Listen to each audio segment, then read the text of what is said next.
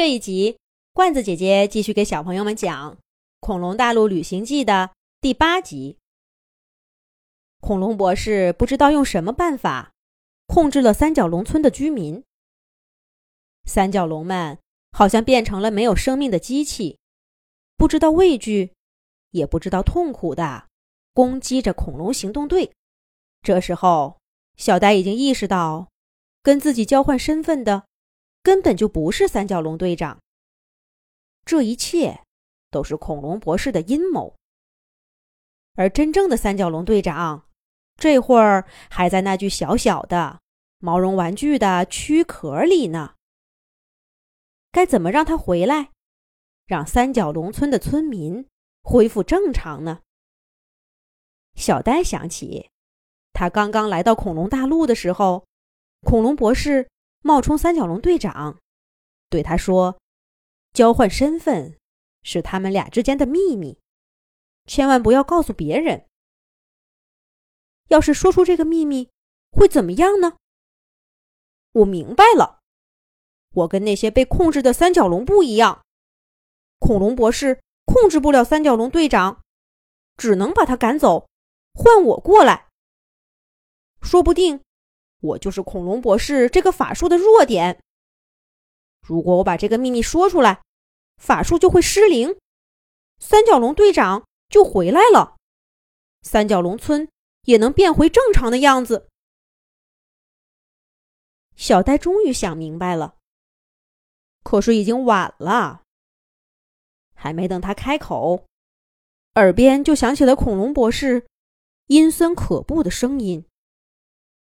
哼哼，想不到你这小小的毛绒玩具，看着呆呆的，脑子倒不笨，竟然能识破我恐龙博士魔法的弱点。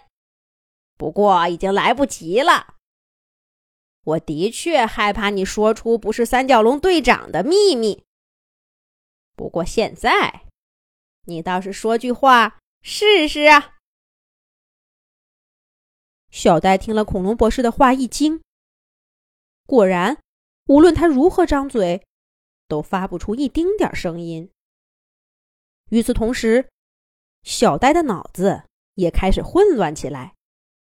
恐龙博士的声音不停的在脑子里回响：“我命令你攻打恐龙行动队。”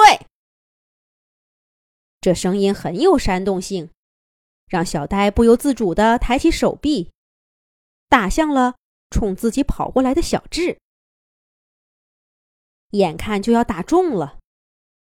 小智惊愕的样子让小呆清醒过来，他收回爪爪，脑子里愤怒的想着：“恐龙博士，你别想控制我！”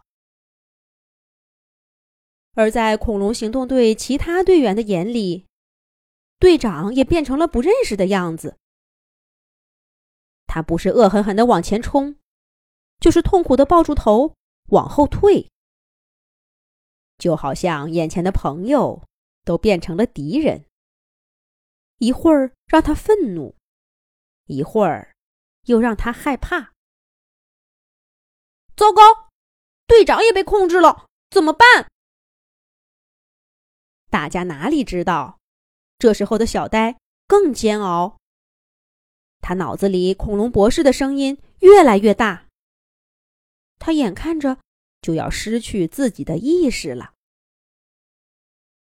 这时候天黑下来，小呆突然发现，在三角龙村中心广场上有一块巨大的屏幕。